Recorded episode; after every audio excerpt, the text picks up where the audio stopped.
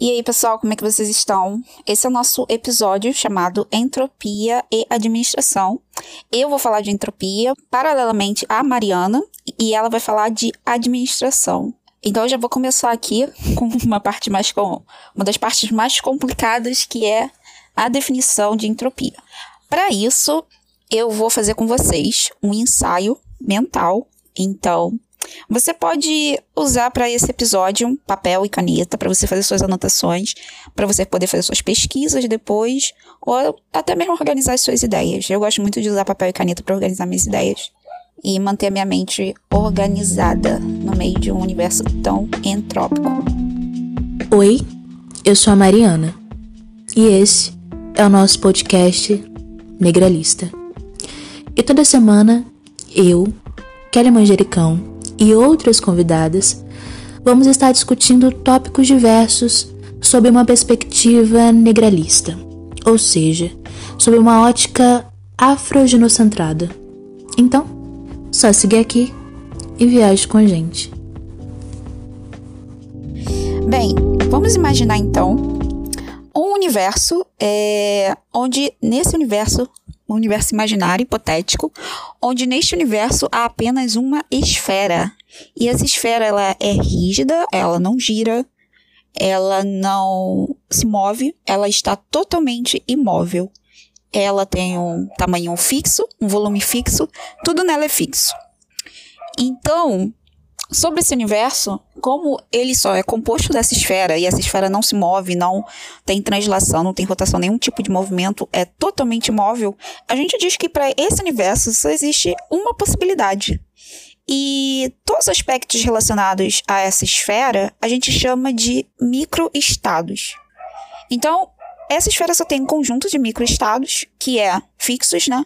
Que é o volume dela, que é a posição dela no espaço, e isso não, não muda nunca no universo. Então, para esse universo, a gente só tem um único estado. Agora, vamos imaginar que essa esfera, agora, ela pode sim se mover, mas ela só se move ou da direita para a esquerda ou de cima para baixo.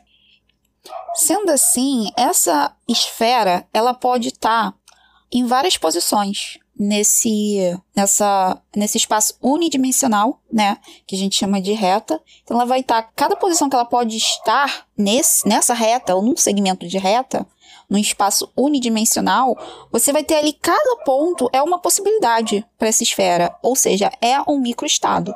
Então, esse universo, ele já tem aí uma pluralidade ou um aumento de microestados, um aumento de possibilidades para essa esfera. A gente agora pode se perguntar onde está essa esfera, com que rapidez, com que velocidade ela está acelerando, ela está girando em torno do eixo dela. O, o, eixo dela é fixo, uma hora hora tá para cima, outra hora tá para baixo, outra hora tá para frente, para o lado. É, a esfera aumenta de volume. Pode fazer essas perguntas e a esfera tem a possibilidade de fazer isso. A gente chama essa, esse movimento da esfera de graus de liberdade.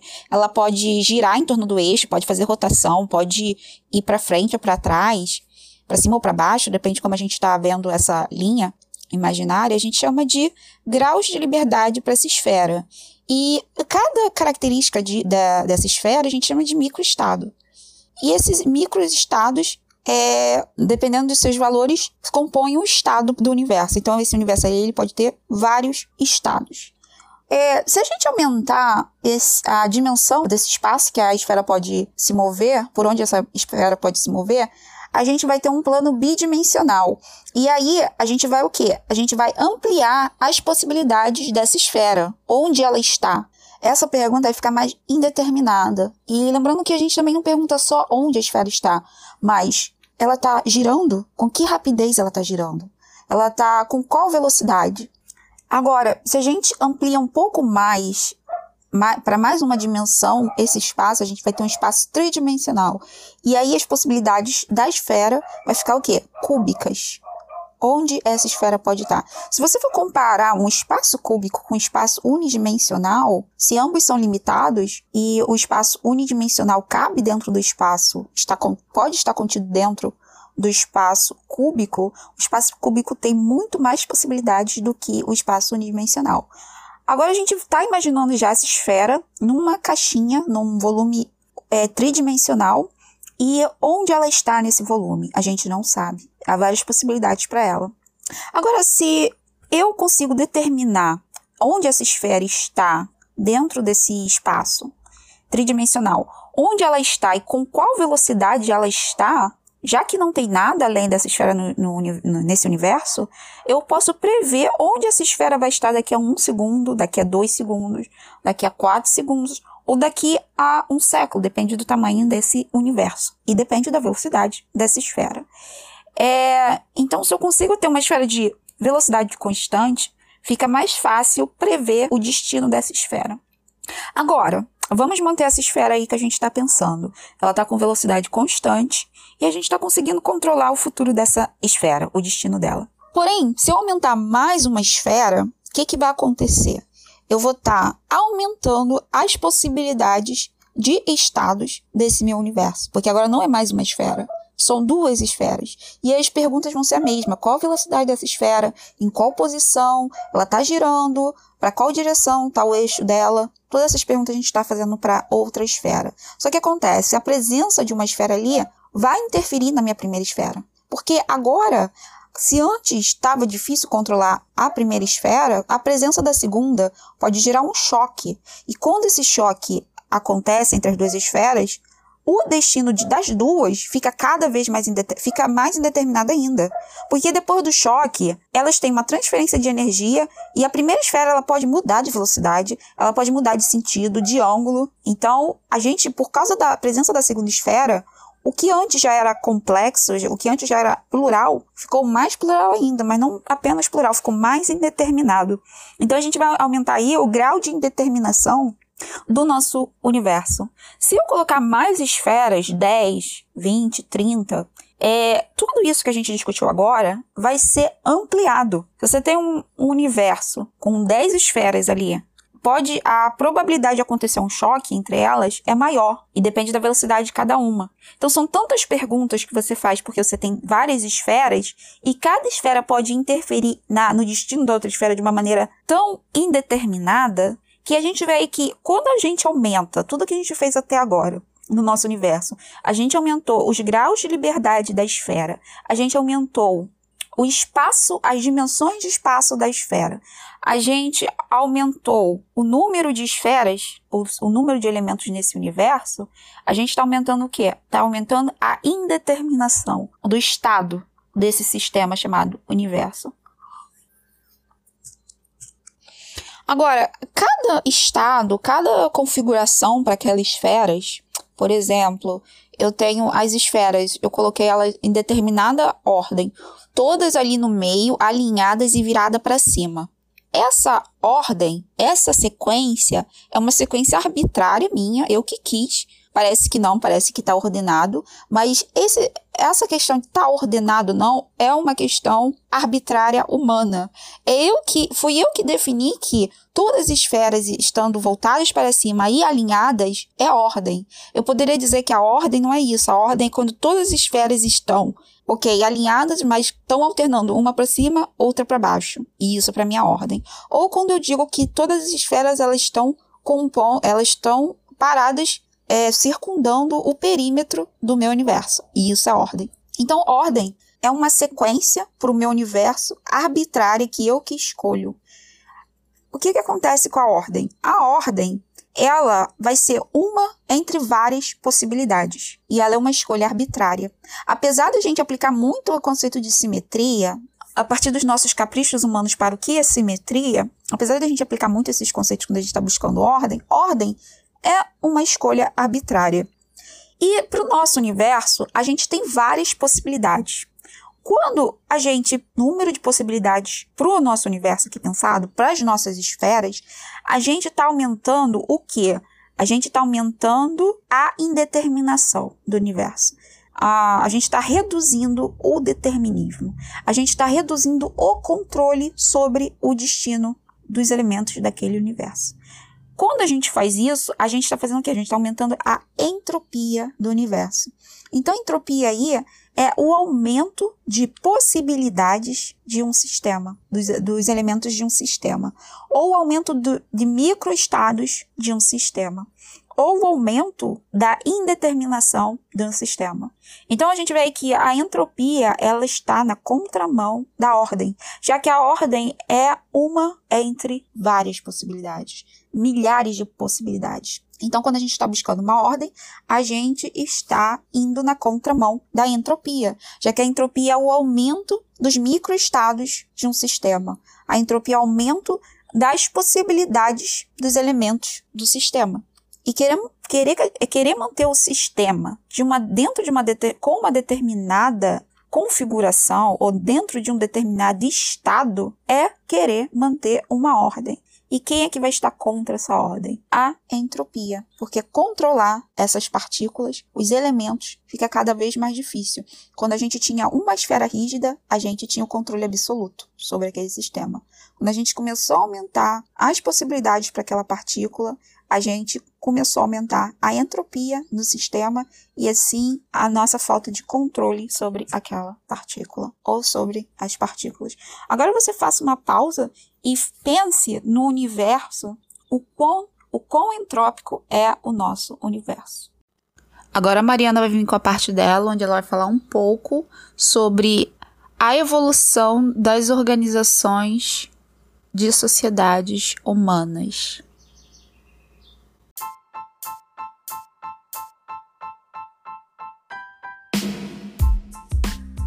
Primeiramente, é importante salientar que o uso da palavra tribo para se referir a determinadas sociedades africanas foi abolido do discurso científico, porque a partir das últimas décadas o termo tribo foi criticado por algumas correntes antropológicas, por ser um termo discriminatório do colonialismo. Então, quando a gente está falando desse tipo de sociedade rústica, a gente tem uma sociedade que ela é constituída etnicamente. Né? Ela tem uma auto-organização, ou seja, essa sociedade ela se organiza a partir de parentescos, de descendências e também espiritualmente. São sociedades que não têm a presença de um Estado, não têm sociedades nacionais e, portanto, a gente não vai ter uma sistematização que vai delimitar é, determinadas questões em seus respectivos territórios. Como, por exemplo, é, a gente tem uma legislação que vai delimitar as fronteiras, né, os limites do Brasil. E nesse tipo de sociedade, ela é inexistente, né, não existe. Então, como é que acontecia ou acontece essas delimitações territoriais? Elas acontecem através da correlação estreita entre essas sociedades étnicas o controle sobre os recursos naturais e o poder que determinados grupos étnicos vão constituir vai se manifestar em uma dimensão espiritual e também na organização é, guerreira. O acesso, o controle dos recursos naturais, ele é regulado através de dimensões espirituais para evitar que haja relações de poder econômico ou político, né? E a gente denomina isso como sociedades e etnias acéfalas, ou seja, sociedades que não existem líderes e nem hierarquias. Então, nenhum indivíduo ou grupo pode adquirir riqueza ou poder sem sofrer sanções espirituais.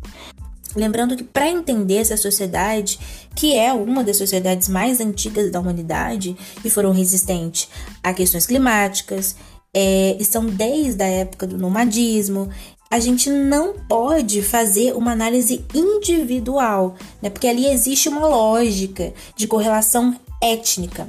Existe um modus operandi e uma forma organizacional própria. Esse tipo de sociedade se difere completamente das sociedades complexas, né? Que são as sociedades que a gente chama de civilização. E de novo a gente tem um problema terminológico, porque civilização é um conceito etnocêntrico. Porque dentro da perspectiva evolucionista, a civilização é o estágio mais avançado da sociedade humana, um contraponto às sociedades primitivas porque ela é caracterizada basicamente pela construção de cidades. E a partir daí, quando a gente tem habitantes, quando a gente tem civis, que a gente passa a sofisticar as nossas formas de administração. Né? Nas civilizações do Antigo Egito, por exemplo, eles tinham formas muito precisas de organizar, né, de administrar aquela cidade. Então, uma das primeiras formas de organização foi territorial. E quando eu falo de, de organização, eu, tô, eu quero dizer administração. É, então, por exemplo, na Mesopotâmia era uma região que ficava entre dois rios, né? O Tigre e o Eufrates, e foi necessária uma organização muito sofisticada para poder evitar é, enchentes, por exemplo. Então foi a partir do momento que o ser humano deixou de ser nômade e passou a ser sedentário, ou seja, quando ele passou a se fixar em determinados locais, é, a administração são é, novas formas de organizações foram necessárias para poder suprir aquele estilo de vida. Voltando para a civilização egípcia, esse período a gente tinha uma organização, primeiramente, das camadas sociais. Porque cada camada da sociedade, é, as pessoas tinham funções específicas. Lembrando que essa sociedade era uma sociedade estamental, ou seja, se você nascia rico, você ia morrer rico. Se você nascia pobre, você ia morrer pobre. Então a gente tinha é, os faraós, que eram considerados enviados por Deus, a gente tinha os guerreiros, os escribas, é, os artesãos, os comerciantes, e, e, tínhamos também os nomarcas. Eu acho que se pronuncia aqui ou nomarcas, não lembro. Que eles eram os administradores das províncias, né, que tinham as funções de juízes, de chefes, de chefes, chefes políticos e militar, mas tudo abaixo, obviamente, da, das ordens do faraó, dos faraós, né. Então, nesse período, a gente teve o desenvolvimento né, de sistemas para organizar aquela sociedade, que são sistemas de irrigação, técnicas de produção agrícola, sistema jurídico, é, exército, entre outras questões.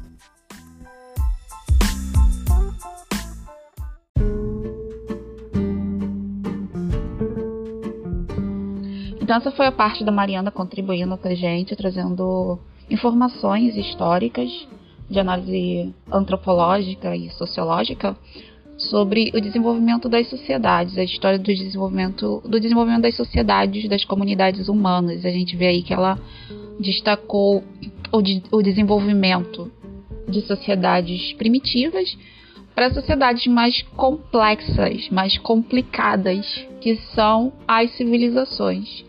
As civilizações elas vão ter vários aspectos distintos às sociedades primitivas, justamente por causa do aumento dos problemas oriundos é, tanto do territorialismo, da necessidade de proteger o território de invasões.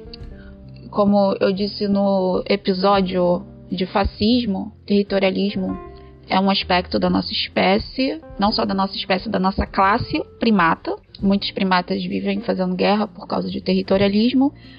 E devido a essa complexidade, esse grande volume de pessoas, esse grande volume da população a ser controlada, a gente vai ter aí uma forma de organização mais hierárquica, cada vez mais hierárquica. E essa forma de organização que a gente chama de hierarquia vai ficar mais destacada, tal como uma necessidade nas civilizações mais complexas.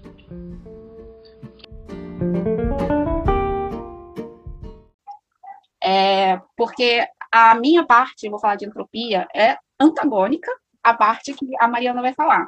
Só que esses dois temas, eles, além de estarem intimamente correlacionados, a gente vai ver isso, esse é o objetivo desse, desse episódio e dessa discussão que a gente trouxe aqui para o negralismo, é, porque é tão importante, a entropia, ela é uma lei natural, e ela tá, ela tá em todo, todos os aspectos do universo, das leis, da nossa vida, da nossa existência, é, tudo. Ela está em tudo, a entropia.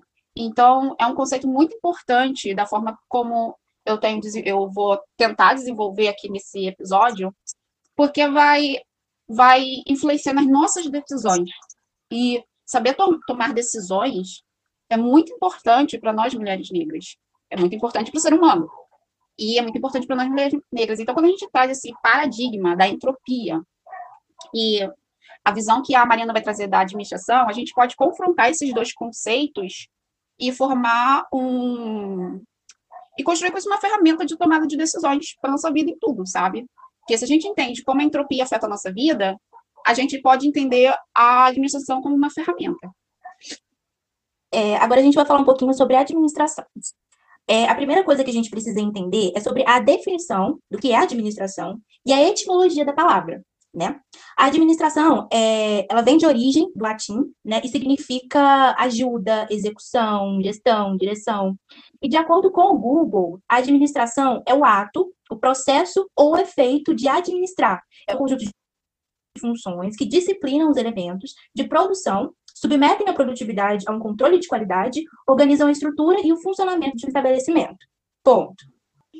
Então, é, agora eu vou falar de entropia e energia, como é que estão correlacionados. Como eu disse, eu acho que a Mariana, a Mariana entendeu bem também esse conceito, isso é legal. É, entropia e energia estão correlacionados de que forma?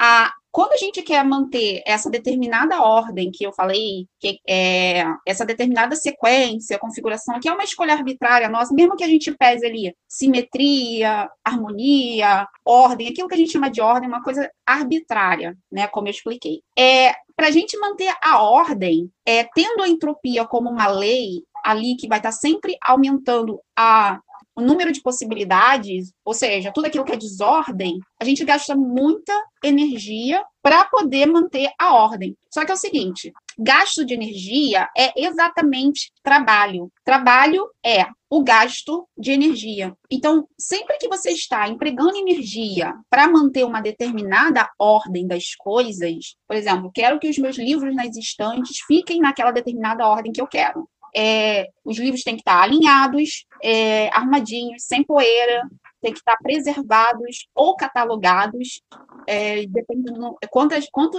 é, quanto maior o meu acervo de livros, quanto mais estantes eu tiver, se eu tiver administrando uma biblioteca, eu vou gastar mais energia. Só que a gente tem que começar a partir de agora chamar esse gasto de energia trabalho. Então eu vou eu vou aplicar mais trabalho, eu vou precisar de, mais, de uma maior demanda de trabalho. E provavelmente, muito provavelmente, vou precisar de mais trabalhadores. Tá claro isso, Mariana? Sim. Então, para manter a ordem ou a sequência definida, ou um rol de sequências definidas que eu escolhi, que eu quero, que eu chamo de ordem, eu vou gastar muito mais energia. Pode ser uma coisa contínua, pode ser uma coisa é, diária, mas a minha vida vai ser em prol de ficar contendo a entropia, que é uma, um, uma lei do universo, que vai estar sempre ali, sempre ali, ela não desliga, ela vai estar sempre ali é, agindo contra o meu trabalho. Então, talvez eu tenha que fazer esse trabalho todos os dias, toda, toda semana, toda quinzena, depende, depende do que eu tô, de, depende de como eu posso precisar de uma equipe para poder me ajudar. Aqui no caso que eu estou tentando usar dos livros, para limpar as estantes, todos os dias vai entrar poeira, a poeira ela, a poeira vem de, desse fenômeno da entropia, as partículas estão aqui, estão tentando entrar todos os dias, isso nunca é desligado. E por causa disso eu vou gastar energia, e por causa preciso gastar energia, ou seja, eu vou realizar trabalho. Então, quanto mais complexo eu tenho o meu sistema e quanto mais rígida eu sou com, com essa ordem, já que muitas vezes eu não estou satisfeita em deixar os livros ali, mas eu tenho que deixar os livros numa determinada sequência, catalogado, ou por a, a, autores, ou, ou por cores. Mas o que acontece? Eu pego o livro da estante, uso, aí eu vou e deixo ele em determinado lugar na minha casa, ou na biblioteca. Eu estou o quê? Isso é a desordem, porque deveria estar na estante. Então, essa demanda de trabalho vai acontecer com isso, com o movimento natural das coisas, é, mesmo da poeira também, das traças, está tudo ali. E tudo isso é entropia agindo, tá? É, esse conceito ficou entendido de energia e trabalho, Mariana? Ficou sim. Ok, então é, agora a gente vai passar para Mariana e ela vai trazer a sequência do, do que ela organizou ali para gente. É, agora a gente vai para o tópico sobre os ramos da administração. Antes de começar isso, é, existe um autor que se chama Peter N. Sandy. Eu acho que está correta essa, essa pronúncia, eu acho. E ele é autor do livro A Quinta Disciplina, né? E no capítulo 6, especificamente, ele está falando sobre uma questão de padrões, né? quando ele está falando de padrões, ele está falando que dentro do campo do pensamento sistêmico, a gente começa a identificar esses padrões em todos os tipos de estruturas que a gente vive, sejam elas nas estruturas genéticas, biológicas, como, por exemplo, na atuação de um vírus no corpo humano, ou sejam elas em determinados livros de literatura. Então, como a Kelly tinha falado sobre a questão da entropia, aqui a gente tem uma questão administrativa, nessa questão da organização, que é uma coisa natural, digamos assim, é uma coisa comum da, da nossa natureza. E vale muito a pena a gente poder ler também esse capítulo, que é um capítulo muito bom, falando de muitas coisas. E talvez a gente volte também a falar sobre. Agora, nesse tópico em específico, é, eu vou fazer alguns destaques para algumas funções administrativas que são fundamentais para a nossa vida em sociedade. Porque apesar da gente ter várias críticas sobre as questões da burocracia excessiva, né, obviamente, dentro das sociedades complexas, como a gente já tinha visto anteriormente, ela é fundamental para a nossa organização, né, a organização da nossa sociedade. O Max Weber, ele estruturou um estudo sobre a sociologia das organizações e ele vai dizer que a burocracia é fundamental para as organizações, porque ela serve para delegar responsabilidades e padronizar a comunicação de acordo com algumas normas, né? Normas sociais. Então, esses, dentro desse ramo, dos ramos da administração, é, a gente vai fazer alguns destaques sobre alguns ramos bem específicos, né, que normalmente a gente não fala muito né, na, na nossa sociedade e tudo mais. E a gente vai fazer um destaque em relação a isso, vai falar um pouquinho sobre. É, o primeiro destaque que eu quero fazer é sobre a biblioteconomia, né? Que é a ciência que tem como finalidade preservar, coletar, organizar e disseminar os materiais que foram acumulados de gestões de toda a humanidade. O segundo é a gestão do conhecimento, que tem como objetivo de tornar acessíveis grandes quantidades de informações organizacional, compartilhando as melhores práticas de tecno e tecnologias, permitir a identificação e mapeamento dos ativos de conhecimentos e informações ligados a qualquer organização, seja ela com ou sem fins lucrativos, apoiar a geração de novos conhecimentos, propiciando o estabelecimento de vantagens competitivas, dar vida aos dados, tornando-os acessíveis e úteis, transformando-os em informações essencial ao nosso desenvolvimento pessoal e comunitário, organizar e acrescentar lógica aos dados que formam a torná-los compreensíveis e aumentar a competitividade da organização através da valorização de seus bens inteligíveis. E a gente tem também a arquivologia, que é responsável pela gestão, pela preservação e a restauração de documentos, fotos, filmes, textos históricos ou outros registros, como cadernos comerciais, microfilmes, mídias digitais ou mesmo banco de dados online. Cuida ainda de objetos como máquinas, roupas, móveis, peças das coleções, de, de uma coleção qualquer, seja ela de um museu ou um particular. A gente tem a economia, que é uma ciência que consiste na análise da produção, na distribuição e consumo de bens e serviços. É também a ciência social que estuda a atividade econômica através da aplicação da teoria econômica, tendo na gestão a sua aplica aplicabilidade prática. A gente tem também a gestão pública, que é a administração pública, que se define como o poder de gestão do Estado, no qual inclui o poder de legislar, e tributar, fiscalizar e regulamentar através de seus órgãos e outras instituições, visando sempre um serviço público efetivo, a administração se define através de um âmbito institucional, legal, e baseada na Constituição, leis e regulamentos. A gente tem a gestão ambiental, que é uma forma de utilizar de maneira racional os recursos naturais, visando a sustentabilidade, né? Fazem parte de um arcabouço de conhecimentos associados à gestão, é, à gestão ambientais, técnicas para recuperação de áreas degradadas, técnicas e de, de reflorestamento, métodos para exploração sustentáveis, sustentável de recursos naturais, de consumo e produção sustentáveis, é, o planejamento participativo é, e os estudos de riscos e impactos ambientais para avaliação de novos empre, é, empreendimentos, empreendimentos, ou ampliações de uma atividade produtiva, de atividades produtivas. E por último, a gente tem a gestão de recursos humanos, que é a aplicação de um conjunto de conhecimentos e técnicas administrativas especializadas no gerenciamento das relações das pessoas com as organizações, com o objetivo de atingir os objetivos organizacionais, bem como proporcionar a satisfação e a realização das pessoas envolvidas. Então, depois que a gente viu as definições de alguns ramos da administração, você consegue imaginar a nossa sociedade sem essas ferramentas burocráticas de administração? Como é que seria a nossa sociedade sem a arquivologia, né, a coleta de dados?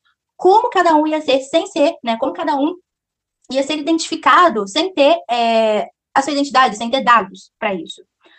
É, como é que você veria, Kelly, o mundo sem a burocracia? O mundo é a nossa civilização, né? Uhum. É, eu acho que a gente ia ter um problema de muita desinformação, muita desorganização, porque a burocracia ela é, um, ela é uma técnica, um conjunto de técnicas rígidas que vai, vai visar obter informações verídicas sobre os indivíduos e sobre é, os elementos, né? Então, se a gente tem um, na nossa, dentro da nossa civilização, se a gente não tem a burocracia, a Mariana, ela não tem a certidão de nascimento dela. Ela não tem o documento de identidade dela. Então, a Mariana hoje, ela comete alguma coisa contra mim, ela pode dizer que o nome dela é Jennifer. E aí eu estava lidando com a, com a Jennifer o tempo todo. E aí, para outras pessoas, ela se chama Suzana. Não sei. Então, vai ser difícil identificar a Mariana. E aí ela pode dizer que quem, é, quem cometeu aquele ato contra mim que eu estou reclamando, do qual eu estou reclamando, é, foi a Suzana. O nome dela, na verdade, é Jéssica. É, então, por causa que a gente tem muitos indivíduos, né, e muitas informações para processar, a gente não dá mais para confiar na palavra do, do indivíduo. Então, acho que a, um mundo sem burocracia é um mundo. A civilização não ia acontecer, na verdade, né?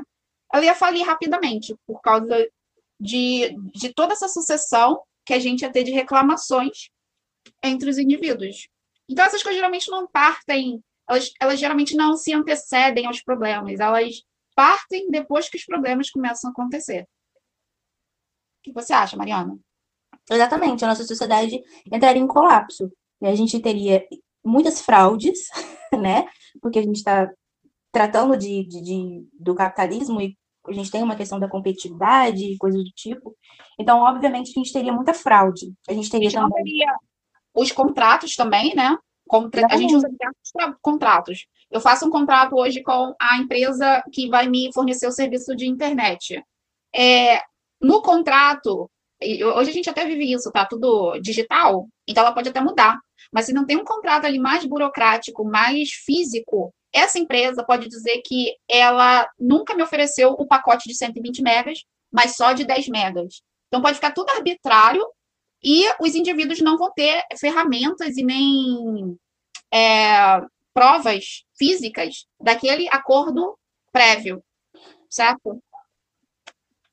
Exatamente, porque quando você não tem esses meios burocráticos, você está muito exposto também à superexploração. Porque exatamente isso que você falou sobre a questão do contrato, você pode muito bem ter isso dentro do contrato empregatício, sabe? Como é que você vai provar é, como é que você vai pagar devidamente, digamos assim, o seu funcionário, sabe? Vai existir questões da carteira assinada? Então, a gente tem esse problema também da, da questão do emprego, a gente vai ter o problema também da, do mercado, né, do, do acirramento do, do liberalismo, seria tipo assim, um caos, sabe? Seria pior do que a gente vive hoje. Se a gente tá, se a galera tá lutando para que haja pelo menos um pouco de, de direito trabalhístico, né, não, direito trabalhista na nossa sociedade, dentro dessa sociedade, para que as pessoas não é, morram de fome, para que elas consigam se sustentar, se a gente não tiver um meio burocrático, se a gente não tiver leis, como isso vai ser obedecido, entende? Como que a gente vai é, garantir que essas pessoas tenham, sei lá, salário todos os meses, por exemplo? Porque exatamente isso, o patrão pode chegar e falar, você trabalhou um mês inteiro para ele, por exemplo, e ele chegar e falar que, ah, você não é meu funcionário, por exemplo sabe? A gente não tem um contrato trabalhístico, trabalhista, trabalhista. Então, isso também seria um problema. A gente teria um acirramento das desigualdades sociais, um acirramento das desigualdades raciais, né? Seria um, um, problema, de certa forma, e é exatamente isso que você tinha falado. A gente, essa sociedade ia colapsar, a gente não ia ter, é, de fato, um, uma, uma sociedade complexa, né? Como a gente tinha falado anteriormente, e isso é muito complicado e muito complexo. A gente não consegue imaginar, porque a gente reclama muito sobre essa questão da, da burocracia excessiva, mas a gente não consegue imaginar e a gente não consegue viver uma sociedade sem esses aparatos burocráticos, né? Porque a gente reclama de determinadas coisas que são muito chatas, de certa forma, mas que são, infelizmente, necessários para nossa organização e sociedade, porque senão ficaria extremamente impossível a gente conviver com o próximo, porque é, iria ter um acirramento bem complexo dos nossos problemas, que, que dos nossos problemas sociais que já né, acontecem.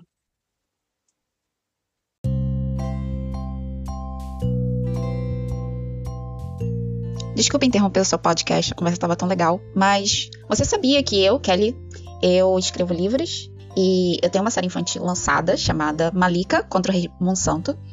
E essa série é muito legal. Ela é sobre uma menina que, quando a mãe dela tá doente e preocupada com a saúde, com a, se ela poderia morrer ou não, a mãe dela revela para ela a história perdida sobre o lugar onde elas vivem, o povo delas, e que tinha sido invadido anos atrás por um rei colonizador e que trouxe os padrões de beleza com que ela tinha que lidar. Por exemplo, elas têm uma etnia de nariz pequeno e esse rei, a etnia dele é de pessoas narigudas. Então, ser bonito era ser narigudo.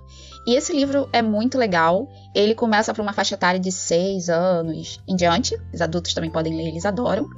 E tem um segundo volume também, que é mais para uma faixa etária a partir de 10 anos e também é muito legal. É... Os dois volumes estão lançados, publicados. E se você tiver interesse, é só você enviar um e-mail para negralismo.gmail.com e eu posso enviar uma cópia para você pelos correios. É só você entrar em contato pelo e-mail negralismo@gmail.com.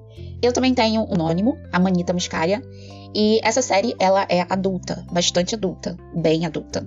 É de ficção científica. Quando eu digo bastante adulta, bem adulta, não é que tem pornografia, mas que a temática dela é diferente das outras sci-fis que você está acostumado a ver. É, já falaram que é uma série afrofuturista. Eu nunca tinha visto por, por esse lado, nem quando eu estava escrevendo. Eu ainda estou pensando sobre isso. Mas essa série é fantástica. Ela é fantástica, ela é imperdível. A história não tem nada igual. E é cheio de plot twist, você não faz nem ideia do que você. A, história começa de um jeito, se desenvolve de outro e termina de outro. E eu exploro bastante ficção científica. É, meu intuito é chegar a ser uma hard sci-fi, ou seja, não ter muitos furos do ponto de vista da ciência, não ter muitos furos científicos então eu aplico ali meus conhecimentos científicos e a, o meu lado criativo e também é, com a narrativa e a visão de uma mulher negra que almeja por liberdade para o seu povo. Então, se você estiver interessado ou interessada, o nome da série é Projeto Hazard. E é sobre, olha isso, é sobre uma elite intelectual que destruiu que extinguiu mais de 98% da humanidade através de um vírus altamente letal. E é bem interessante, as pessoas começam a morrer muito rápido através dessa pandemia, e é assim que começa a história. Na verdade, esse não é o desenvolvimento, esse é o começo da história, a gente já parte daí, dessa extinção, e só sobreviveu essa elite intelectual e um grupo de crianças. Então, se você estiver interessado a conhecer mais sobre o meu trabalho, é só você mandar e-mail para negralismo.gmail.com. Eu posso te enviar os exemplares é, para a série Projeto Reset. Também tem os dois volumes, volume 1 volume 2. É difícil dizer qual dos dois é melhor. Então eu já, eu já te recomendo comprar o combo, os dois. E eu estou trabalhando no terceiro volume, eu juro que ele vai sair. Juro, juro que ele vai sair. E talvez eu publique aqui no podcast quando ele sair. Então acompanhe o podcast. Você que já é fã da série, muita gente já é fã da série, muita gente já é fã do Malika. Então eu recomendo bastante. Estou usando aqui o podcast para fazer a divulgação do meu trabalho. Recomendo que você leia, valorize trabalhos de mulheres negras, porque nós somos maravilhosas. E a gente tem muito, muito a acrescentar na sua vida, te impactar e tornar a sua, a sua trajetória muito mais interessante, acredite. E eu espero que você esteja gostando do podcast. É, a gente agora está no Twitter, é Negralistas, a, arroba Negralistas no Twitter. E também estamos no Instagram, Neg Podcast, arroba Neg Podcast, Gemudo. Então é só você seguir a gente nas redes sociais, aqui nos, no, no, nesses canais, são vários canais de podcast, e continuar acompanhando os nossos trabalhos. Então, assim, eu tô seguindo a, a minha discussão a, sobre entropia, quase que dois monólogos aqui, Mariana e eu, são discussões paralelas. E Eu fiz isso de propósito. É, então parece que. Porque eu estou pegando uma coisa abstrata e a Mariana está pegando uma coisa mais concreta, administração. A gente entende mais o que acontece. Então, essa discussão que a gente está fazendo é bem paralela. Então, o que eu vou falar agora não é continuação do que a Mariana falou, mas continuação do que eu estou falando. Então, agora eu vou falar de uma coisa que parece que não tem nada a ver com o que a Mariana está falando, mas tudo que eu estou falando e tudo que a Mariana está falando tem tudo a ver. Só que a gente está fazendo assim porque você mesma, você mesmo, ouvinte, vai é, transversar esses dois, esses dois conceitos paralelos, entropia e administração. Agora eu vou falar de entropia e a vida. Mas para começar a falar disso, eu tenho que falar da lei dos números grandes. O é, que, que é a lei dos números grandes? Imagina que a gente tem, é, a gente tem, voltando aqui de novo no universo, uma coisa mais física, e a gente tem algo, um tipo de fenômeno para acontecer, mas ele é muito, muito improvável. A probabilidade dele acontecer, por exemplo, coisas que são improváveis de acontecer. Eu estou aqui olhando para o controle remoto da minha TV agora. Uma coisa que é muito improvável é esse controle começar a flutuar do nada. Isso é improvável. É impossível? Isso é questionável. Isso é questionável. Existe a probabilidade desse controle começar a flutuar? Existe, vamos dizer assim. Ele existe, ela existe. E qual seria essa probabilidade? Aí que tá. Por isso que eu nunca vejo meu controle é, flutuando. É, ela pode estar numa ordem de 1 sobre um número assim muito grande. Imagina um número, um número tão grande que ele é formado por 800 zeros depois, ou mil zeros depois. E essa é a probabilidade do meu controle começar a, flutuar. Estou usando um exemplo muito hipotético aqui para a gente poder se entender. Então, eu tenho uma chance de 1 entre esse número enorme, de 800 zeros, mil zeros. Então, por existir essa probabilidade, pelo menos, é, ela é quase impossível. A gente não vê nossos controles remotos é, flutuando no nosso dia a dia. É uma probabilidade quase impossível, mas por ela existir, pelo menos, depois de um grande número de repetição, pode acontecer. Isso é a lei do, dos grandes números. E muita coisa no universo foi formada assim, coisas improváveis, por exemplo, a matéria, a formação da matéria é uma coisa para acontecer. A, ela te, teve, é, tem uma probabilidade associada para ela muito, quase impossível, mas porque no universo a gente teve vários é, eventos é, em sequência, em frações de segundos, acontece. Então, essa é a lei do, do, do, do números grandes. É, na verdade, eu, eu, sei o nome disso em inglês, eu talvez eu em português esteja falando o termo errado. Mas depois você pesquisa, lei dos números grandes, para você entender melhor o que eu estou falando, que eu não posso entrar muito nessa parte. O que, que acontece? O ser vivo, ele é feito de cadeias de DNA, cadeias orgânicas, é, e o DNA é, um, ele é uma cadeia orgânica, que tem uma sequência definida. O DNA ele, tem, ele é uma molécula, uma, uma molécula com uma sequência definida, tá? E como é que acontece a, a constituição das células e dos tecidos? Através dessa replicação de DNA. Então, o RNA vai lá, diz como o DNA deveria ser feito, é, e o, o, DNA tem que ser formado exatamente daquela forma. Ele tem que ser construído exatamente naquela sequência. É um mecanismo é, muito eficiente? É. Mas existe probabilidade de dar erro na replicação do DNA, do DNA, que a gente chama de replicação genética? Existe.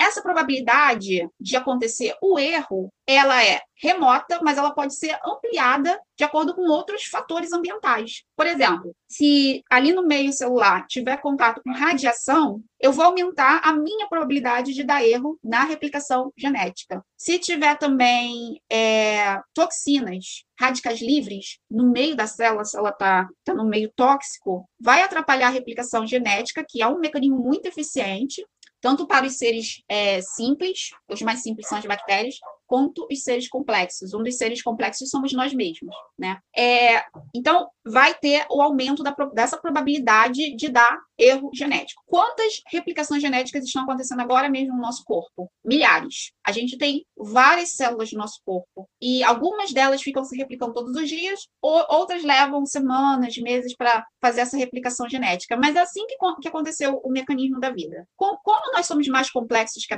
que as bactérias, a gente vai acumulando, a gente vai acumulando o quê? É, erros Então, agora mesmo está acontecendo vários erros de replicação genética em mim, devido quê? Radiação do sol, ou mesmo a, o que eu comi, eu como, então eu levo radicais livres lá para o meu corpo, eu vou desgastando os meus sistemas, os meus órgãos, as minhas células, o sangue. O próprio oxigênio, ele é muito oxidante, então ele também aumenta essa chance de ter replicação, é, erro na replicação genética. E quando acontece esse erro, a gente vai ter o fenômeno da mutação. Então, então, esses erros de replicação genética, eles vão acontecendo é, e conforme a gente, conforme vão passando os anos, a gente tem que saber também a diferença entre organismos simples, como bactérias, e organismos complexos como nós. Quanto mais complexos nós somos, mais nós vamos acumulando erros genéticos ao longo da vida eles vão ficando armazenados. Mas o, o, nosso, o nosso próprio corpo tem formas de lidar com, esse, com esses erros e alcançar o equilíbrio. Quando nós somos bebês, crianças, nós estamos com o, o sistema novinho. Então, esses erros acumulados, eles ainda não têm muito ali. Tem crianças que já nascem com defeitos genéticos, ok? Mas crianças saudáveis não têm muitos erros. E as replicações genéticas acontecem de forma até mais rápida. Conforme nós vamos ficando adultos, essas replicações genéticas vão é, reduzindo em número, mas a gente vai tendo ali uma saturação do, do, nosso corpo com erros genéticos. Não apenas erros, nós também vamos colocando muitas toxinas no nosso corpo. Então, é bom a gente entender que o corpo humano, justamente por ser um organismo vivo, e isso acontece com todos os seres vivos, ele trabalha com replicações genéticas. As replicações genéticas, elas podem dar erro. Esses erros, a probabilidade de dar erro é em função do, do, do quanto o ambiente ali está estressado, estressante, melhor dizendo, quanto o ambiente está estressante para as células, e conforme nós vamos é, envelhecendo, né, esse processo de senescência, a gente vai acumulando erros. Então, se a gente fuma, se a gente é, consome é, conservantes, se a gente respira, o ar que a gente respira é um ar mais poluente, o próprio oxigênio já é uma coisa estressante para a célula. Parece um paradoxo, mas é assim. O oxigênio é oxidante também. Então, a gente vai acumulando tantos radicais livres e tantos erros genéticos que é assim que, ao longo dos anos, a gente vai mudando a nossa aparência de uma pessoa, de um, um organismo mais hidratado, mais novinho, é, é, com um colágeno ali sempre sendo produzido, para um corpo mais desgastado, mais saturado, mais cansado. E aí a gente também pode desenvolver câncer e outras doenças oriundas da é, degeneração, da saturação e do desgaste. Então, é assim que a entropia, ela afeta a vida. Quando a gente aumenta a entropia dentro do nosso corpo, o estresse também, ele aumenta muito a entropia do corpo, você está aumentando o quê? A probabilidade é, desse mecanismo de, de produzir ordem, que é um trabalho né, da célula, esse mecanismo de produzir a ordem, que é o DNA corretamente, ele vai entrando em falência e em colapso, até você envelhecer e morrer. Então, é por causa da entropia que os seres vivos morrem. E é por causa da entropia que só é possível haver uma vida eterna através, sim, eterna relativamente, através do que? Da reprodução. Porque para você conter entropia, o único mecanismo que foi inventado é recomeçar do zero, ou seja, fazer um bebê. Aí você vai repassar aquela carga genética e vai tudo recomeçar. Mas um organismo por si mesmo, ele não consegue resistir à entropia e tem uma hora que ele colapsa. Então é bom a gente ter isso em mente. É... O corpo humano é um, um sistema organizado, na verdade, auto-organizado. A gente chama de, de sistemas auto-organizáveis. Você pode pesquisar mais sobre isso que eu estou falando. As palavras-chave que você também pode usar é entropia e morte, entropia e vida, como você quiser, mas é basicamente assim que a entropia rege a vida. Na verdade, o, o, o organismo vivo, ele é um sistema anti-entrópico, ele é uma máquina, e por ser uma máquina, ele produz trabalho para realizar determinadas ordens. Quanto mais complexo o organismo, é, mais acumulador de erros ele vai ser e vai saturar. E então é bom a gente ter isso em mente, que para a gente poder é, desacelerar esse processo de senescência, de envelhecimento e de colapso, a gente tem que reduzir a entropia do nosso sistema, do nosso corpo humano. Pode. Agora você pode ir para sua parte, Mariana.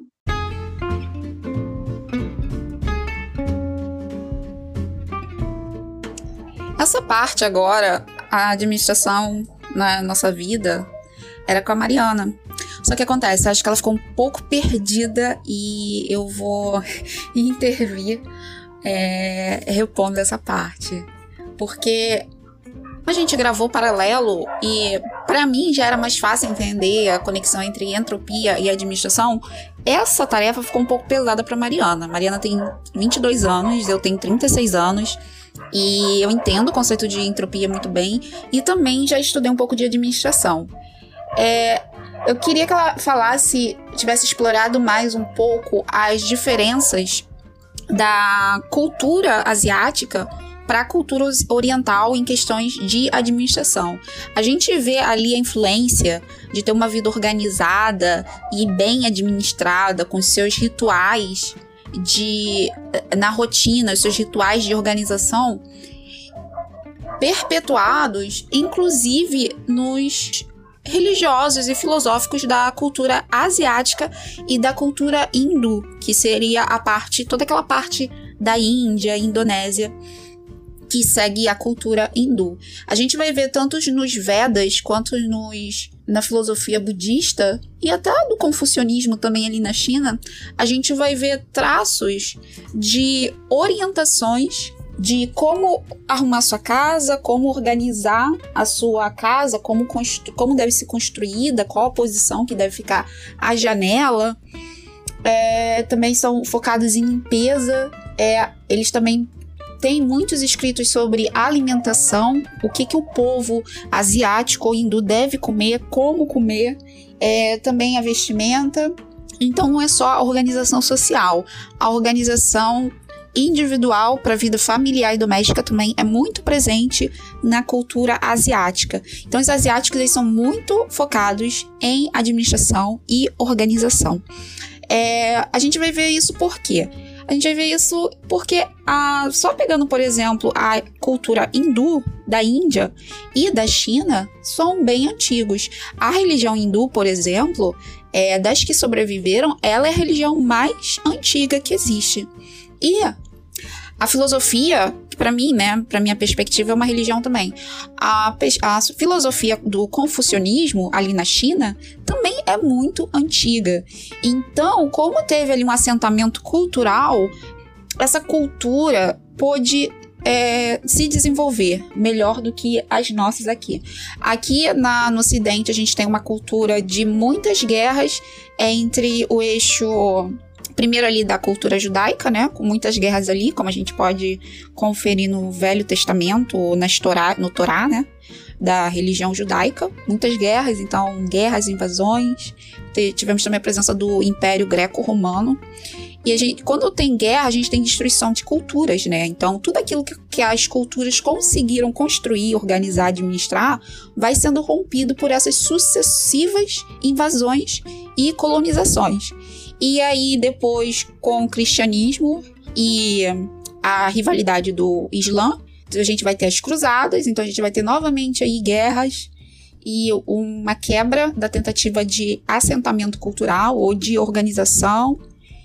E finalmente a expansão marítima, né, dessa colonização. E a gente vai ter aqui nas Américas, a gente vai ter as Américas já, já tinha, já era um território turbulento também ali pelo com o Império Maia.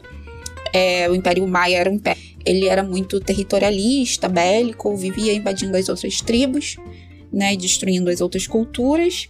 A civilização inca é um pouco mais, um pouco melhor, é, um pouco mais pacífica, vamos dizer assim, pre, é, val, valoriza a pacificação do território se é que eu posso usar essa palavra, né? Não tô certo, não sei, mas estou usando. Pacificação do território.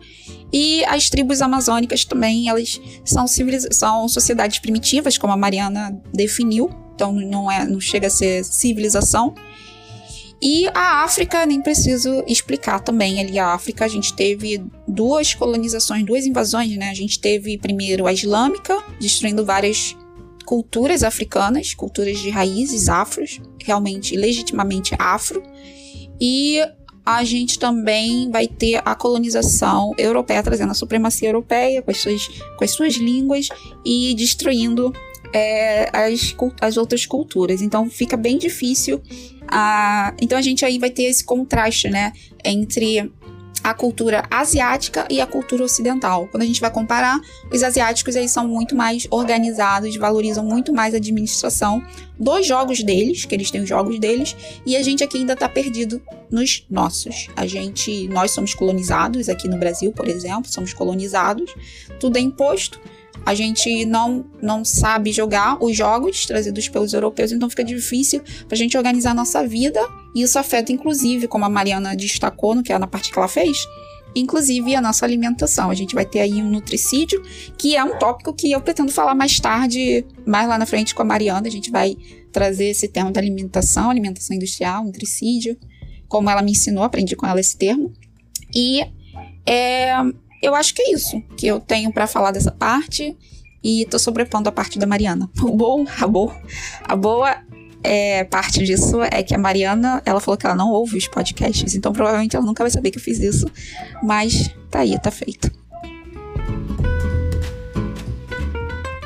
Né? Mas não sei, não entro nessa discussão porque isso é uma questão de falta do quê? De capital cultural, falta de, de estudo sobre o tema. E a outra coisa que eu queria falar é sobre a questão da administração do nosso dinheiro, né? Que é muito difícil. A gente não tem é, educação financeira na escola. Obviamente que isso é, é, como é que fala? É proposital, porque a gente precisa que as pessoas é, sobretudo pessoas negras, não tenham esse tipo de educação, é, para que elas mais tarde se endividem com várias coisas, com várias questões, é, para que a gente tenha um lucro dos bancos aí, né? Então, é muito, é muito, importante a gente sempre pensar, porque a gente, a gente vive numa sociedade que ela é hierárquica. Quando a gente estava falando das tribos, que não tinha é, essa questão de ser uma sociedade acéfala, né, não ter líderes e os recursos naturais eles serem feitos através de, de outras questões, né? A gente não pode pegar os recursos naturais em prol é, político, em prol econômico, então eles sempre ficam ligados nessas questões. Como a gente tinha falado disso anteriormente, é, é importante porque falar sobre a administração do dinheiro, porque é uma coisa que não acontece, né? A gente tem muita gente endividada, sabe? Eu vou pegar até um dado,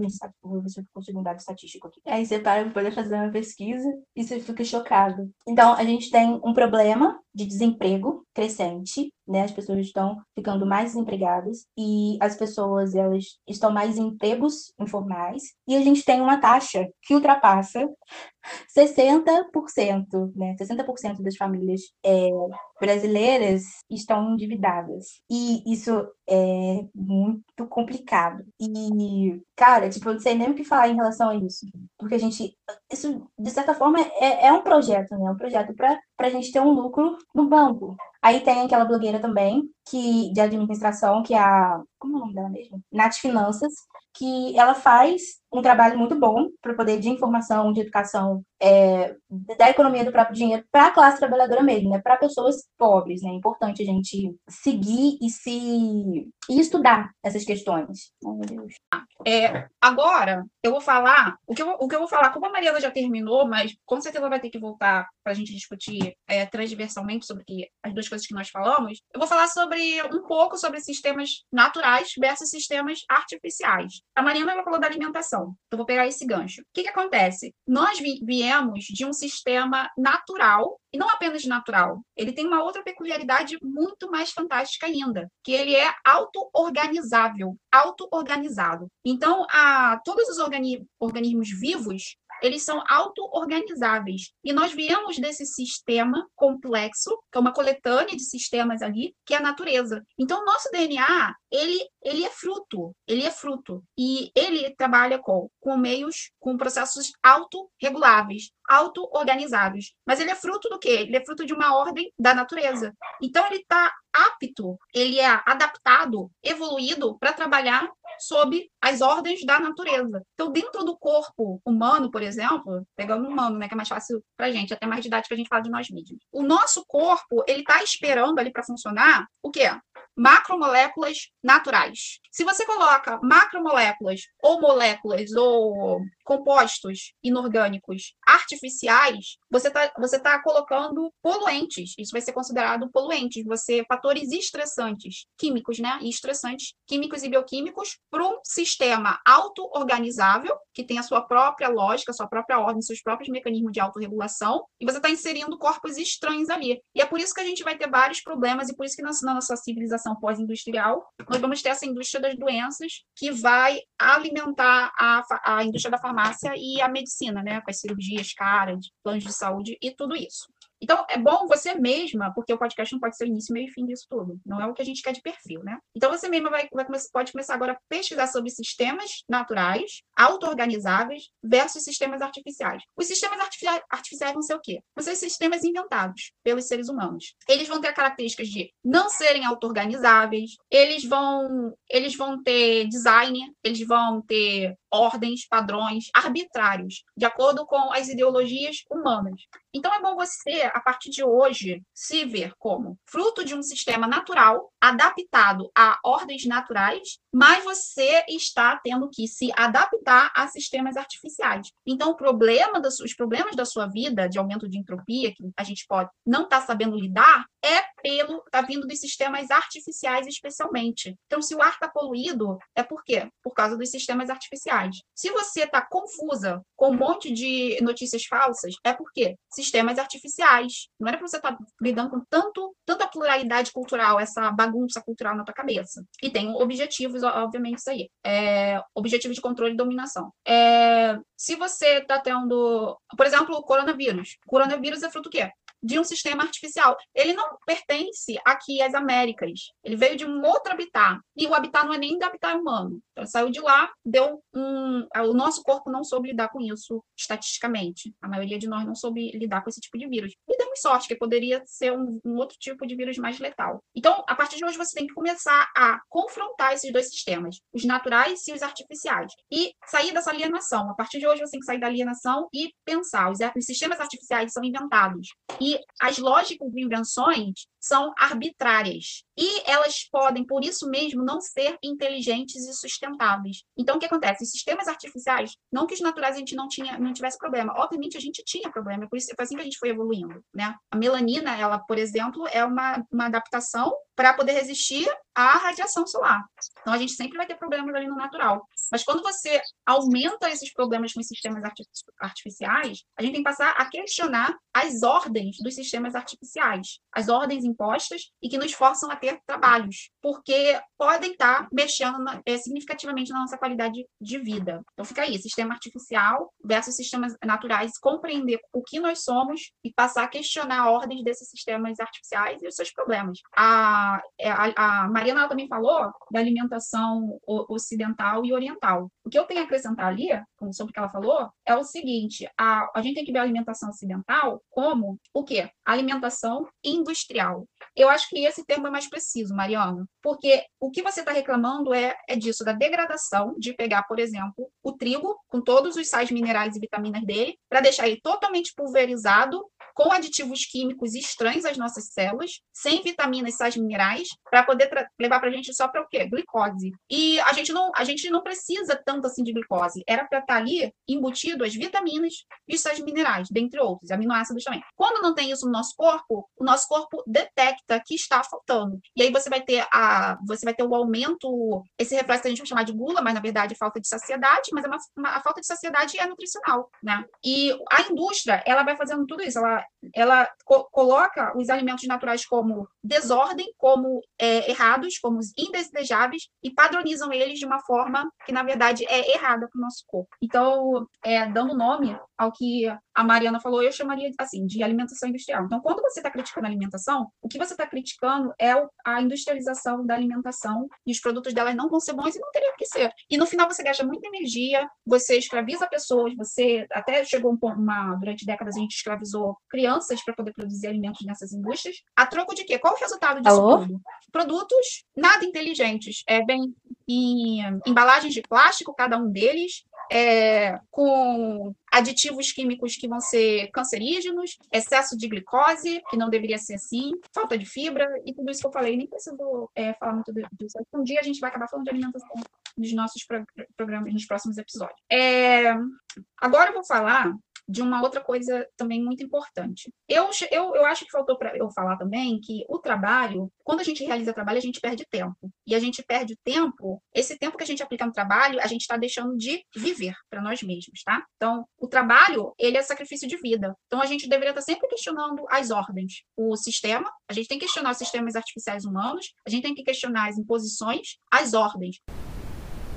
Então, a gente tem que passar a questionar os sistemas artificiais, é, a alimentação industrial, é o que a gente está tá questionando aqui. É por isso que está dando errado, está dando errado porque está sendo um processo artificial aplicado dentro de um processo de um sistema auto-organizável natural. Então a gente tem que conhecer a nossa biologia, a nossa fisiologia e entender como funciona o corpo humano. Não só o corpo humano, como o corpo do seu gato, do seu cachorro. Os animais também sofrem com isso. A gente está vendo aí que as abelhas estão entrando em extinção por causa dos agrotóxicos, né? Aplicar aí o pensamento sistêmico para a gente tomar nossas decisões nesse, nesse, nessa civilização ordenada por homens brancos, que não estão aí para nada, os interesses deles são outros, né? E a gente tem que passar a questionar as ordens. Porque, se, por exemplo, eu te, voltando para o nosso exemplo lá da, da arrumação dos nossos livros, supondo que seja eu e Mariana aqui, eu tenho a minha estante de livros e eu tenho a seguinte ordem que eu quero. E eu nem vou aplicar essa ordem, quem vai aplicar para mim é a Mariana. Por quê? Porque, é, como para manter a ordem eu vou precisar gastar energia, eu não quero gastar energia, então não vou realizar trabalho. Quem vai realizar é a Mariana. Então eu tenho a ordem aqui arbitrária, capricho meu, que eu falo, Mariana,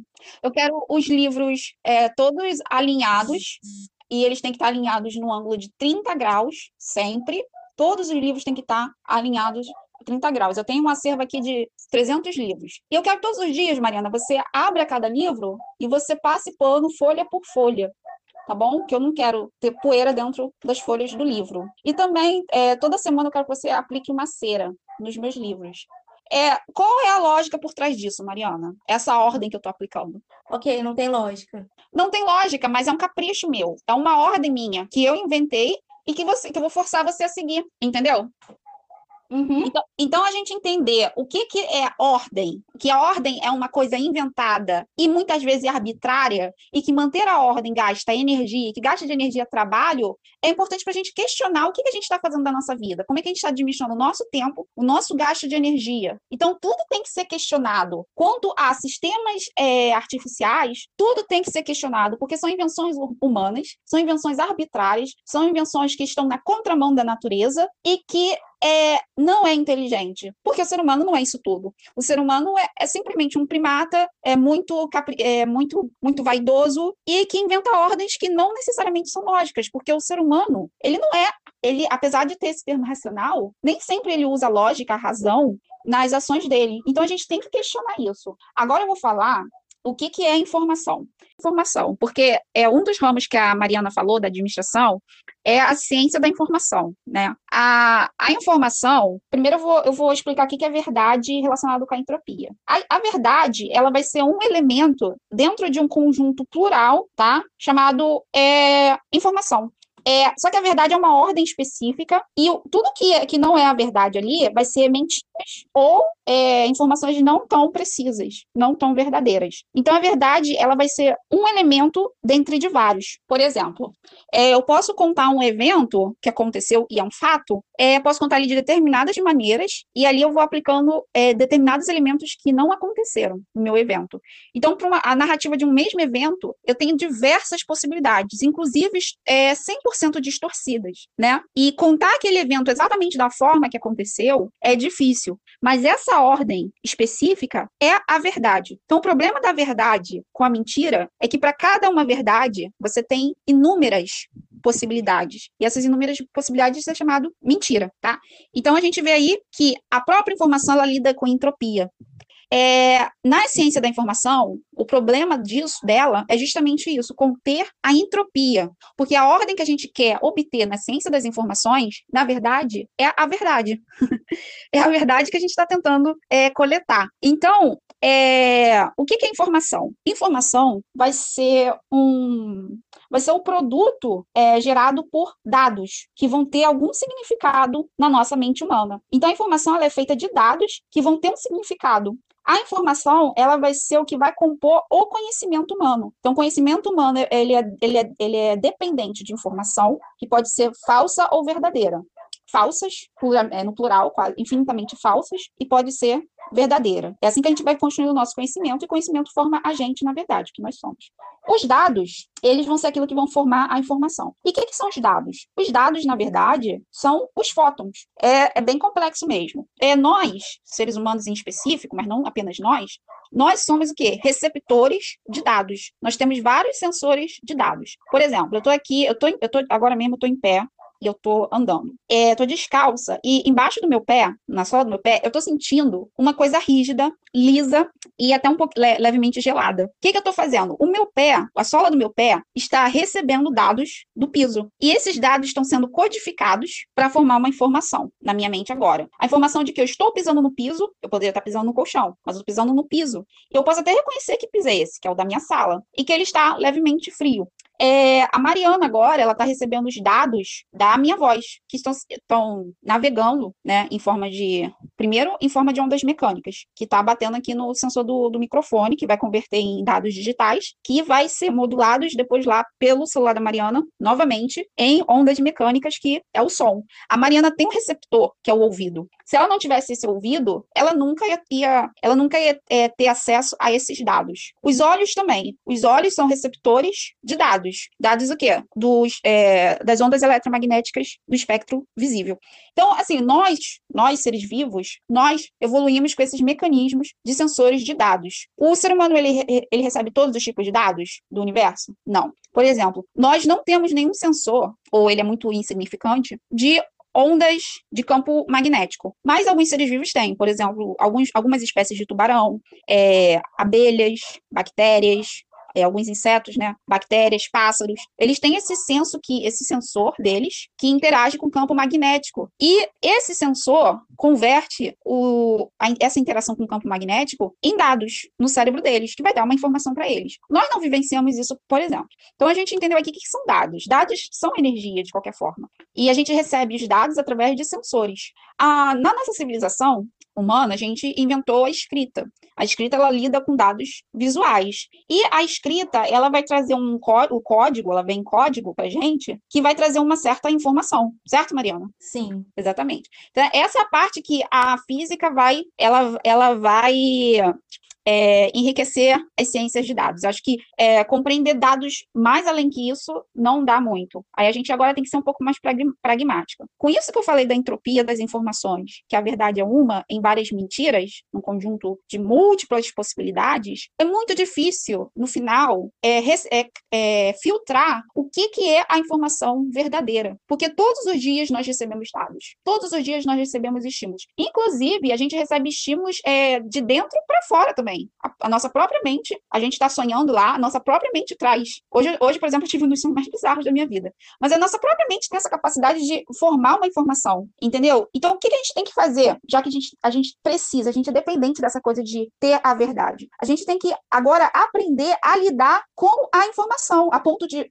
transformar essa ferramenta ou essa busca em quê? Em ciência. Então a gente tem que agora saber é, compreender que a, a uma verdade, para você chegar até a verdade, é difícil. Existem vários elementos ali, vários fatores que a gente pode chamar aqui de entropia, que vai estar tá atrapalhando esse seu trabalho. E quanto mais é, forças externas você tiver ali enviando vários dados para confrontar nessa sua busca, para boicotar essa sua busca pela verdade, você vai gastar muita energia. Então, se a gente quer obter conhecimento, que é super importante para nossa sobrevivência, é o capital cultural no final, a gente tem que saber lidar com os dados e com as informações. Então, a gente tem que, a partir de hoje, passar a entender que informação ela também é vítima da entropia, né? Seja por razões naturais, seja por sistemas artificiais, que é as próprias mentiras que os seres humanos vão contando pra gente. E a gente lida no final, no nosso dia a dia, com inúmeras mentiras. E sem uma organização, uma administração ou uma gestão do nosso conhecimento, que é o que vai formar a gente, nós vamos, nós vamos ficar o quê?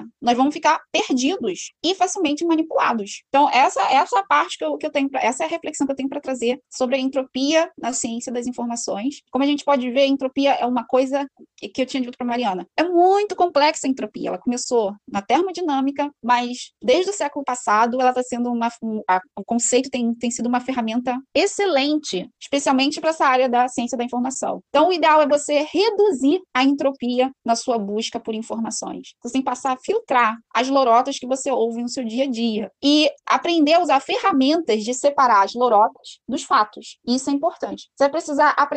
A gente tem que aprender a filtrar as lorotas. Isso. Então a gente é, precisa aprender, a gente precisa admitir que existe uma grande entropia é, na, na informação. Isso atrapalha a nossa busca. E se você aumenta, a gente mesmo pode estar contribuindo para o aumento dessa entropia, né? Então a gente tem que aprender a administrar e ver que a, a, a busca pela verdade é a, o trabalho, é um trabalho em prol de uma ordem, que a verdade é a própria ordem. Então a gente tem que passar a filtrar lorotas e passar a entender que a gente precisa, sim, não está dando mais, a gente precisa, sim, de muitas ferramentas matemáticas para lidar com a informação, que a matemática, ela vai vir justamente por causa do aumento, do aumento da complexidade embutido pelos sistemas artificiais que nós, humanos, criamos, e esses sistemas, eles mesmos causam problemas. Então a gente é, não pode ficar alheia a isso e achar que a gente vai sobreviver sem essas ferramentas, que na verdade é, as indústrias usam e abusam das ferramentas matemáticas.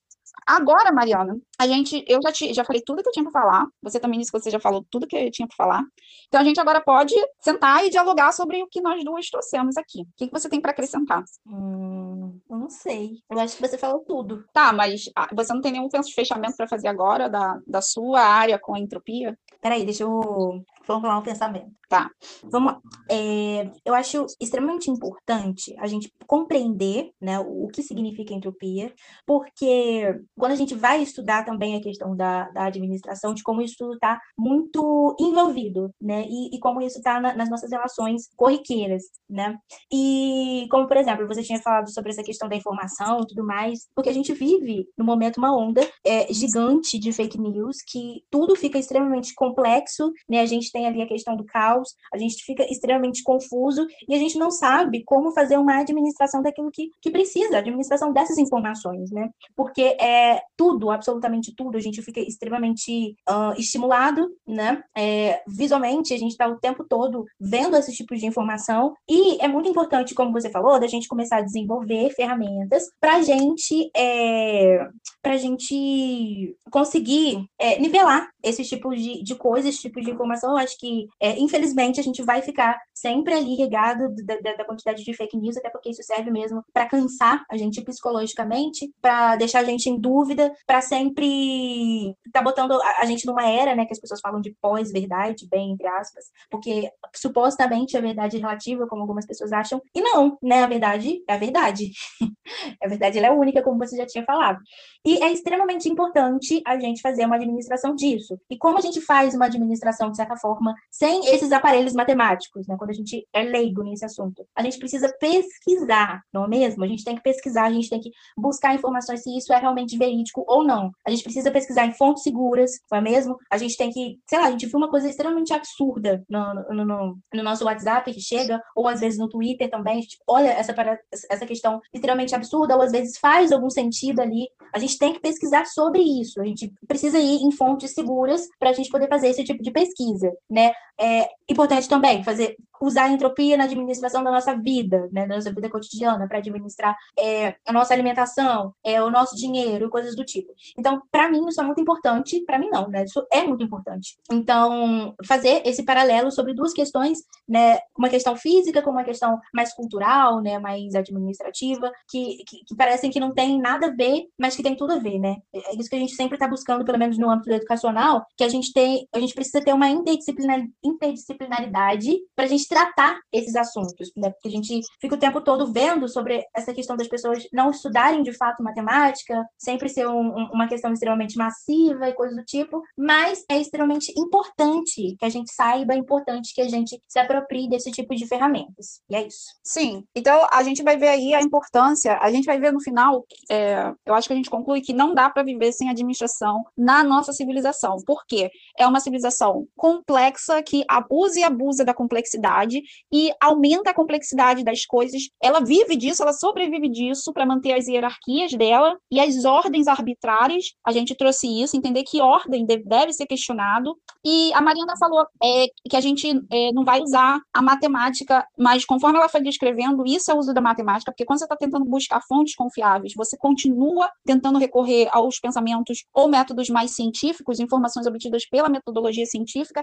A, sim, a ciência, a metodologia científica, na verdade, é a parte da burocracia, do que o Weber falou. A, a ciência, ela é altamente burocrática. Essa burocracia é justamente porque não dá para confiar na palavra humana, não dá para confiar nem quando o humano está bem intencionado, quando ele faz promessa, quando ele faz, ele, ele assina código de honra, nada disso. Porque não dá para confiar, a gente não pode confiar nem nas nossas percepções. Então, a ciência é o acordo, um, tenta, tenta, é, tentativa de um acordo ecumênico, universal, burocrático, da gente alcançar a verdade em conjunto e com o aval de todos, né? Então, por isso que ela é muito burocrática e também, por isso também ela se torna inacessível e chata, enfadonha. Então, a gente precisa, é, a gente continua precisando das ferramentas científicas para lidar com isso, com tudo isso. É, no nosso dia a dia, toda essa discussão nossa, óbvio que vai afetar a nossa casa. A gente tem que passar a questionar o que, que a gente tem em casa é, que faz a gente perder tanto tempo e energia trabalhando. Então, você tem que passar a olhar a sua estante, o seu armário e questionar por que você tem aquilo e por que que você, assim como falei porque a Mariana tinha que limpar cada página do meu livro, né? Mas tem certos livros ali que eu nem leio. Por que, que eu tenho que ter? Por que, que a gente tem que ter certos objetos na nossa casa? É, então você tem que passar a pensar. Aquele seu tapete, às vezes é um tapete que te traz trabalho. Você tem que estar sempre ali mantendo a manutenção dele. Mas por que você tem esse tapete, esse tipo de tapete?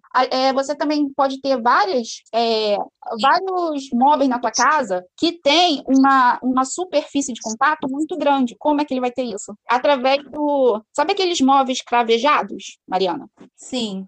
Então, superfícies que não são lisas, mas são cheias de detalhes, são cravejados, vai acumular poeira. Aí você perde muito mais tempo no móvel assim do que no móvel de, de superfície lisa. Então a gente vai passar aí, tendo aqui na, na, nossa civilização ocidental, agora um fenômeno que vai surgir através do questionamento das ordens, chamado Sim. minimalismo. Então, a, aqui o que a gente vê é o minimalismo que vai, é uma das ferramentas que vai chegar e você acordar por que, que a minha casa é tão, tão grande. E porque, pela minha casa ser grande, eu ter vários caprichos ali desnecessários na minha casa, que eu me, eu vejo que eu preciso de uma empregada. Só que para precisar de uma empregada para mim, eu preciso ter alguém que esteja numa situação muito pior que a minha, mas muito mesmo, muito mesmo. Porque eu vou destinar o quê para essa pessoa? 25% do meu salário no máximo para ter uma empregada. E se uma pessoa recebe 25% do meu salário, no máximo, isso no máximo, né? Geralmente a gente dá 5% do nosso salário. 5% do nosso salário para uma pessoa, essa pessoa no Brasil é uma pessoa pobre, né?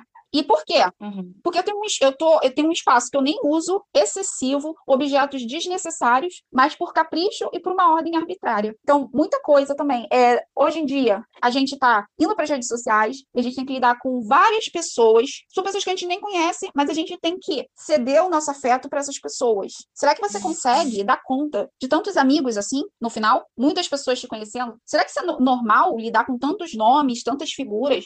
No fim, você acaba se tornando uma pessoa sem personalidade, porque todo mundo, para você poder manter a rede social, é, é, você tem que amar todo mundo, né? E aí você tem que saber o nome daquela pessoa, aquela pessoa fala com você no chat, aí depois a outra pessoa fala com você no chat, aí depois vem outra, vem outra. E é muito estímulo, sabe? Então, assim, uhum. a entropia, ela, é, o conceito de entropia, uma hora aplicado a, a todas as esferas aqui da nossa vida, a gente pode usar ela para questionar também sobre relacionamentos. É, a gente tem agora, é, aqui ficam tentando fazer essa esse resgate do poli, poliamor, será que a gente consegue dar conta? É, tipo, tá difícil você manter harmonia com uma pessoa, com um par. Será que três não vai dar mais treta ainda, sabe? Né? Tem que ter disposição. E por que, que a gente faz isso? Aí depois a gente não entende os nossos transtornos psicológicos. Nós não somos máquinas. Se, na verdade, a gente está precisando de computadores quânticos para lidar com os problemas é, de Big Data, por exemplo. Se nem os computadores estão dando conta, se nem o nosso, se, não, se nem o nosso celular dá conta de tanta informação, ele pode dar um, ele né, dá um pane no sistema, nem o site do, do Enem está dando conta de tanta informação, que diz, ah, nós, e por quê? E no final, isso é o quê? Estresse, aumenta a entropia interna do nosso organismo. E a gente fica estressado, a gente se sente sufocada, a gente se sente sem personalidade, e a vida passa, e aí você começa o quê? A envelhecer, e no final, no final você ainda morre sozinha, no final, né? Então a gente tem que aprender a revisar tudo, questionar tudo, e eu acho que esse episódio foi mais um, foi mais um episódio para uma chamada de questionamento pensamento, né? Questionar e usar a lógica como ferramenta. Acho que a gente precisa disso. E é isso. Eu espero que a gente tenha falado sobre tudo que tinha para falar e instigado ao ouvinte a querer saber mais sobre isso, né? Sim, exatamente. Então a gente pode ficar por aqui, Mariana. Era só isso que eu tinha para falar. Você gostou do tema? Eu gostei. Eu realmente gostei. Eu achei bem, bem interessante da gente pensar é, essa questão em, em, outros âmbitos, sabe? É essencial, minha, porque é, é sobre tomada de decisões, planejamento. Sim. Né? Porque você tem que tomar decisões o tempo todo. Passou do ensino médio, você tem que tomar decisões. E aí você tem que, para tomar decisões, se, se o mundo não é, se o mundo cultural não é lógico, ordenado e configurado para poder te favorecer, tu tá ferrado. Quer dizer que a guerra é além da selva, né? A selva já era. A, a selva por si já é um, um nicho de, de, de, perigos. A esfera cultural também, todo dia alguém vai tentar te contar uma mentira, complicado, né? É, exatamente, exatamente isso. E você gente, se endivida, gente... como você falou, se endivida. Por que, que a pessoa se endividou, sabe? Você vê as causas.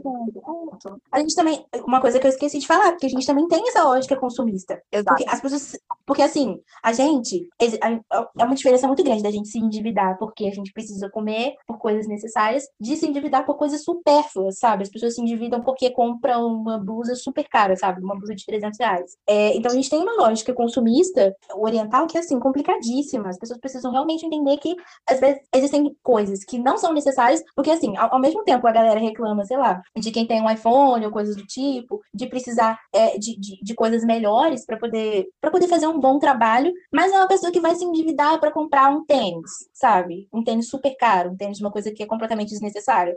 Nossa, que sapato, não é só os tênis, não, os saltos que vai trazer problemas futuros depois, né? Tipo, você Exato. não anda assim. Se a gente tivesse que andar assim, a gente já teria ali o tipo cavalo. A gente não anda assim. Então, tô, se a gente tá andando assim, de uma maneira artificial, que problema não vai trazer no nosso sistema natural, que é projetado para funcionar de uma forma, né? Exatamente, porque, tipo assim, é tudo, tudo, absolutamente tudo é completamente interligado, sabe? E é exatamente essa questão, sabe? A gente trocar muito algumas questões, trocar muito alguns valores. Porque, para mim, sobre essa questão de que 60% da, das famílias brasileiras estão endividadas, incluindo a minha, é muito difícil. É, é, tipo assim, um choque. Mas o sistema é dependente da dívida, né? Exatamente, isso que eu tô falando. A gente precisa de dívida, a gente precisa de juros, a gente precisa que a população, principalmente negra, esteja na lama para que essa galera consiga obter lucro a partir disso, sabe? Lucro a partir do transtorno, do caos, né? De, de, exatamente isso, de colocar de implementar esses, é, essa ânsia comuni, com, comunista, olha, ânsia consumista nas pessoas, sabe? Isso, isso é muito complexo. É, porque... mas tem que ser complexo. E a complexidade é para esconder a falta de lógica, é. entendeu? É. Então, hum. o que uhum. você está questionando aí é que é, continua sendo um sistema artificial. A economia é um jogo artificial, sem lógica, e que deve ser questionado. E se você quer sobreviver a esse jogo que é imposto, você é obrigado a dançar, você tem que. Você não pode favorecer o jogo, né? Você tem que conhecer o jogo, primeiramente, de, é, identificar a falta de lógica dele, a falta de necessidade, os problemas desnecessários que ele traz. Isso a gente só vai fazer isso através de, é, de das ciências, né? A gente vai fazer uhum. isso através da ciência. Então a gente vai continuar usando ciência e matemática para poder formar o nosso conhecimento. Através do nosso conhecimento a gente forma a gente, nossas personalidades, nossas decisões, para a gente sobreviver a esse mundo, né? Não vamos conseguir mudá-lo, mas pelo menos não nos sentir é, tão marionetes de, de outro primata que é mais humilhante, né? Se, fosse, se eu fosse marionete de Deus ou do diabo, eu estaria satisfeita, mas ser marionete de outro ser humano, eu acho isso, isso é muito ultrajante, né? Então, a gente tem que saber, a gente tem que saber lutar pelo, pelo nosso eu aqui. É importante para fazer a diferença. Exatamente. Então, a gente fica por aqui e até o próximo episódio. Tchau. Tchau.